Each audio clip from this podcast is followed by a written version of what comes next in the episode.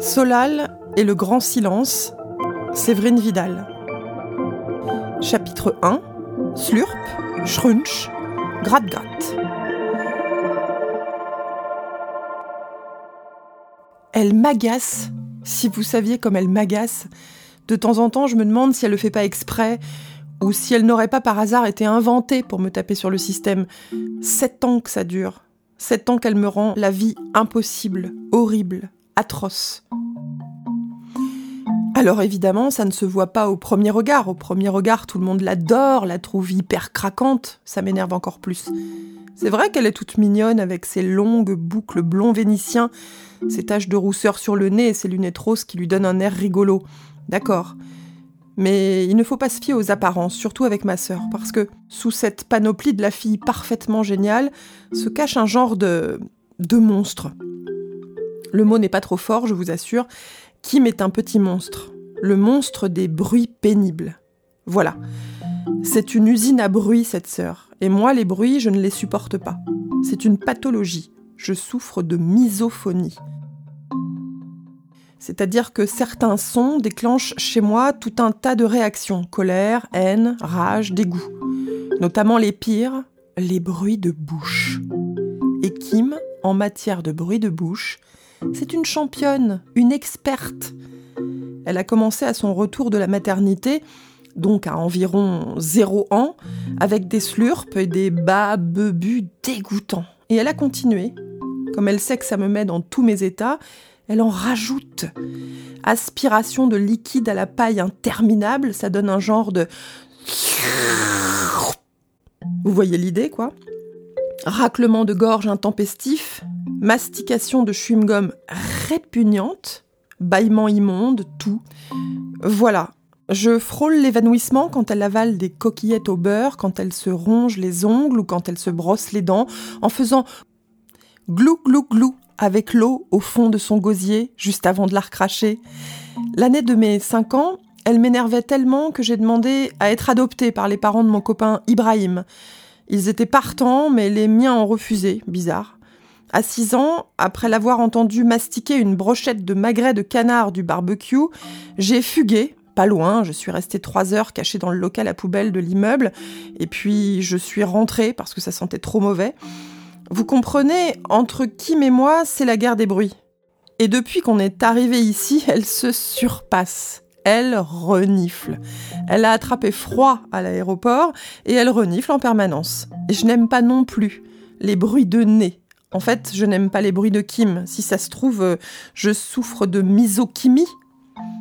Alors le matin, on était à peine réveillé qu'elle avait déjà dépassé ma limite. J'ai sauté de mon lit, je me suis approchée d'elle et je lui ai fait mes yeux mauvais. Arrête ou je te... Maman, Solal me menace Mais euh, j'ai rien dit, c'est même pas vrai. Maman a débarqué en pyjama dans notre chambre, elle s'est d'abord trompée de pièce, normal, on est arrivé de nuit hier, et nous a demandé de nous calmer. Est-ce que vos chamailleries, de temps en temps elle dit des mots du siècle passé, peuvent attendre que j'ai pris mon café, s'il vous plaît mes trésors? Et papa a surenchéri depuis son lit. Ouais, on a mérité un peu de répit, on réclame 20 minutes de calme. Possible? Là, pour m'occuper, j'ai regardé par la fenêtre pour découvrir le paysage. Hier soir, il faisait nuit noire, une nuit sans lune, dingue, on a été obligé de se repérer avec la lampe torche du portable de papa pour trouver l'appartement. J'aurais pas dû. Ça m'a achevé. C'est bien simple, on se serait cru sur le parking du Lidl à Troufillac-les-Meuges, la ville où on vivait avant. La même laideur grisouille, les mêmes trottoirs moches, les mêmes bacs à fleurs sans fleurs, juste trois pauvres brins d'herbe et de la terre sale, les mêmes immeubles au crépi délavé, couleur chair de truite saumonée. On avait donc parcouru 3420 km, pris un TER, deux trains, le métro bondé, un avion et un taxi pour se retrouver à peu près au même endroit, en pire. Ici, il fait moins 12, ressenti moins 115 à cause d'un vent glacial venu du pôle Nord. C'est nul, j'ai dit. Il y a un tout petit peu de neige et en plus elle est marron. J'ai entendu papa rigoler à côté. Et on fait quoi alors, fiston? On porte plainte contre la Laponie, on leur dit qu'on est très déçus, qu'on aurait bien aimé avoir de la belle neige poudreuse pour notre arrivée? On demande des dommages et intérêts, à ton avis? Maman glousse, elle aussi. J'hésite entre me recoucher ou bouder toute la journée. Je choisis la troisième solution possible, m'habiller et aller voir à quoi ressemble le quartier de plus près. Après tout, on doit passer 15 jours dans le coin à Rovaniemi, autant se familiariser avec les lieux. Ensuite, quand les parents auront pu régler les dernières formalités administratives, on filera à 80 km d'ici. On s'installera dans un village perdu en pleine forêt, Vantoskowski. Pas pour des vacances, pour la vie. On réalise le grand rêve de mon père, qui est devenu le grand rêve de ma mère parce qu'il en parle bien, vivre en Finlande, plus précisément en Laponie, près du village du Père Noël. Tous les deux, ils ont démissionné de leur travail dans le tourisme et ils reprennent une activité de chien de traîneau dans un endroit génial. Alors quand ils nous a dit ça, à la petite frisée bruyante et à moi, on a oublié qu'on n'avait pas envie de déménager, de quitter nos amis les mercredis soirs chez Papy Raoul et le reste. On a sauté de joie. On s'est tout de suite imaginé la vie en Laponie, dans un grand chalet en bois de toutes les couleurs, au toit recouvert d'une épaisse couche de neige toute propre. Pas de gaz d'échappement, pas de pollution dans le pays du Père Noël. Entouré d'un troupeau de huskies et de samoyettes qui nous déposeraient à l'école en traîneau. Hier soir, depuis le taxi qui nous conduisait jusqu'à l'appartement du 9 rue Tukipodjanti à Rovaniemi, j'avais appris l'adresse par cœur, elle représentait pour moi le début du rêve.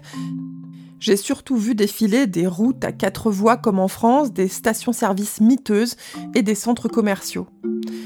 J'ai préféré ne pas m'inquiéter, je me suis dit que c'était normal. Les paysages autour des aéroports sont rarement très jolis. En arrivant devant l'immeuble, il faisait tellement nuit que c'était difficile de juger. Alors maintenant, je vais découvrir à quoi ressemble la Laponie. Ce que j'ai vu par la fenêtre ne m'emballe pas, mais je suis sûre qu'en marchant un peu, ça sera magnifique. J'ai de l'espoir. J'enfile ma grosse doudoune et je me rue dans le couloir. Je tombe sur maman. Où vas-tu, mon fils adoré? Euh, je sors un peu voir à quoi ça ressemble, euh, Rovaniemi. D'accord, mais pas longtemps. On ira se balader en ville tous ensemble après le petit déjeuner. Mets ta nouvelle chapka en fourrure, tu vas te geler les oreilles. Je déteste avoir quelque chose sur la tête. Bonnet, cagoule, casquette et encore pire chapka, très peu pour moi. En plus, ce truc a l'air d'être fait en poil de pandarou ou d'ours brun, hors de question que j'enfile ça. Madame, sachez que je suis contre l'industrie de la fourrure responsable de la mort de millions d'animaux dans des conditions atroces. Je ne porterai pas ce couvre-chef. Elle éclate de rire et m'enfonce de force la chapka sur le crâne. Mais enfin, Solal, c'est de la fausse fourrure. 70% des fibres synthétiques de nos vêtements sont produites à partir de pétrole. Rien de naturel là-dedans. Rassure-toi. Du pétrole? Tu parles si c'est rassurant? Burk en tout cas, c'est pas de la fourrure animale. Tu ne vas pas dehors sans, point. Je hausse les épaules, elle a gagné, les mères gagnent souvent, je dévale les escaliers arborant cette horreur en poil de pétrole. Je reste exactement 37 secondes dans la rue. Mon cafard est terrible.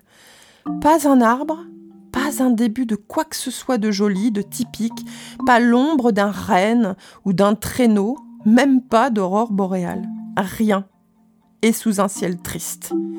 Ce que j'ai vu tout à l'heure se confirme, ici c'est laid, ça ressemble à partout.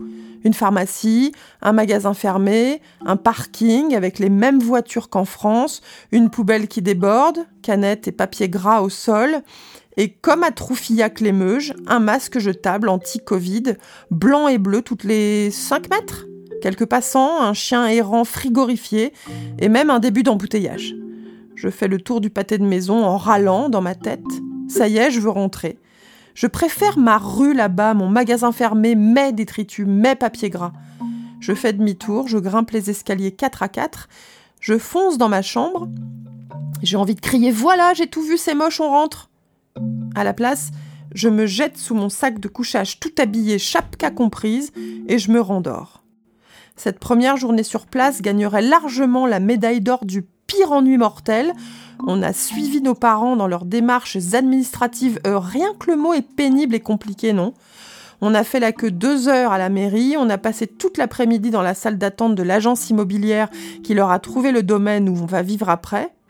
Pour s'occuper, on avait nos mangas, euh, nos disputes, nos mauvais sandwichs à la viande de Rennes. Le temps s'est écoulé trop lentement, beaucoup, trop lentement. Il s'étirait, gluant comme une limace. Heureusement, j'ai toujours un truc pour me distraire quand je ne dois pas jouer les babysitters. Une application géniale sur les activités de la Station spatiale internationale, l'ISS. Avec papa, c'est notre truc.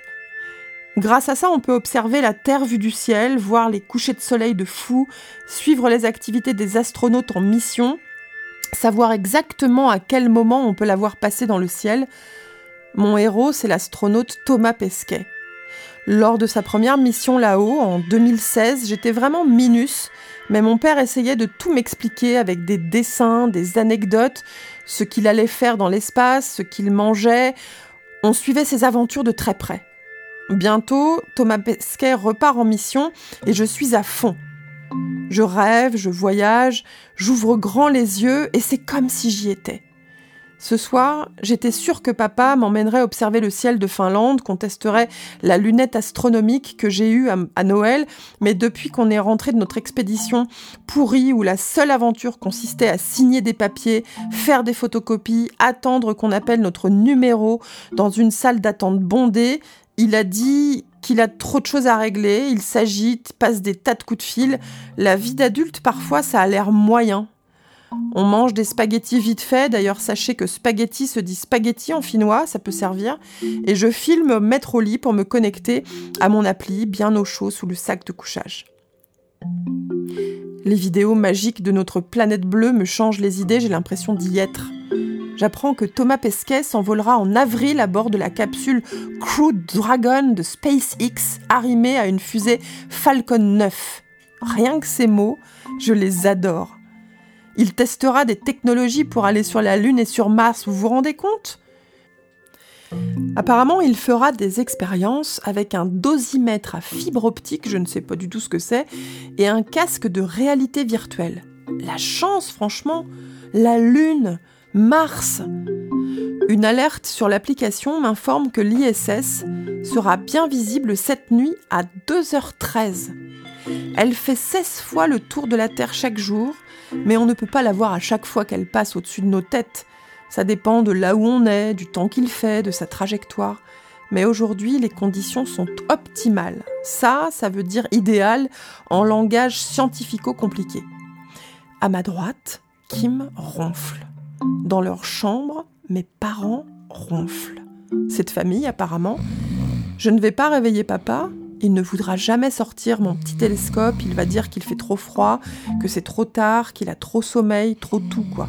Tant pis, j'y vais seule. Je retire sans bruit l'appareil de sa mallette.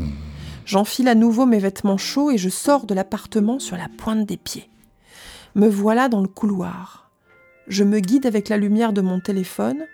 Je repère un escalier de service qui monte sur le toit. Je sais que ça n'est qu'un toit d'immeuble de Rovaniemi, mais c'est la nuit. Je suis tout seul. Le vent glacial me pique les joues. C'est ma grande aventure à moi. J'installe le télescope dans la direction indiquée sur l'appli, grâce à ma petite boussole. J'allume la mini radio offerte par ma mamie. Je connais par cœur la fréquence pour entendre. Ça marche quand on a de la chance les voix des astronautes. Les yeux rivés vers le ciel, puis dans l'œil de mon télescope, je compte les minutes, les secondes avant le passage de l'ISS. C'est bien d'être là, mais j'ai quand même hâte de partager ça avec papa dans la future maison entourée de nos chiens de traîneau. Grâce à l'installation radio, on peut parfois entendre les conversations des astronautes en russe, en japonais, en anglais. Ça donne la sensation de faire partie de leurs équipes de scientifiques, qu'on participe. Le ciel est très clair, l'inverse d'hier, pas de nuages. Quelle nuit Ça y est, il est 2h13, je ne bouge plus d'un cil. J'attends, debout face à l'immensité. Soudain, je repère le point vert clignotant de la station qui se déplace. La voilà enfin Je profite. Mais alors que j'observe tranquille, que j'essaie d'imaginer à quoi peut bien ressembler la vie à bord de ce genre de station spatiale, un éclair jaillit, blanc, vif. Je sursaute. Les conversations se brouillent. J'essaie de relancer l'appli. Je vérifie que le son de mon téléphone est à fond. Ça grésille un moment, puis les voix s'éteignent tout à fait, la communication est coupée. Les aiguilles de ma boussole s'affolent, tournent dans tous les sens comme des folles, ça rime, s'immobilisent à nouveau. Bizarre. Je ne vois plus le point vert en mouvement dans le ciel de Rovaniemi. Dommage, ça partait bien. Il est tard, je commence à fatiguer un peu. C'est sans doute le signe qu'il faut que je retourne me mettre au lit et dormir pour être en forme demain. Allez, Solal, remballe Oui, je me parle quand je suis tout seul, vous le faites aussi, j'en suis sûr. On réessayera avec papa. L'ISS repassera, c'est pas grave. Je replie la lunette astronomique et frigorifié, retourne à l'appartement. Cette mini-fugue sur les toits, ça sera mon petit secret entre moi et moi. J'ai encore un peu de boulot avant de devenir le nouveau Thomas Pesquet. Le silence règne, les ronflements de la petite famille se sont calmés. Ouf, je vais pouvoir m'endormir vite et rêver, rêver. J'ouvre un œil. Je sens de l'air gelé sur mes joues. J'étais pourtant certain d'avoir refermé la fenêtre. Bizarre. Kim ne fait aucun bruit dans le lit d'à côté, pas le moindre ronflement, pas de slurp, ni de schrunch, ni de gratte-gratte. J'ouvre l'autre œil et m'assieds sur le lit. Pas de sœur dans la chambre. Tant mieux, du calme. Si ça se trouve, j'ai dormi longtemps. Ils sont peut-être tous dans le salon en train de m'attendre. Je me lève et comme je me suis couché tout habillé, je suis vite prêt. Papa, maman, je suis réveillée, on va la faire cette balade? Je m'attends à entendre Manu ou Emma. Ah oui, je vous ai pas dit, mes parents ont le même prénom, Emmanuel et Emmanuel. Alors ils se font appeler Emma et Manu.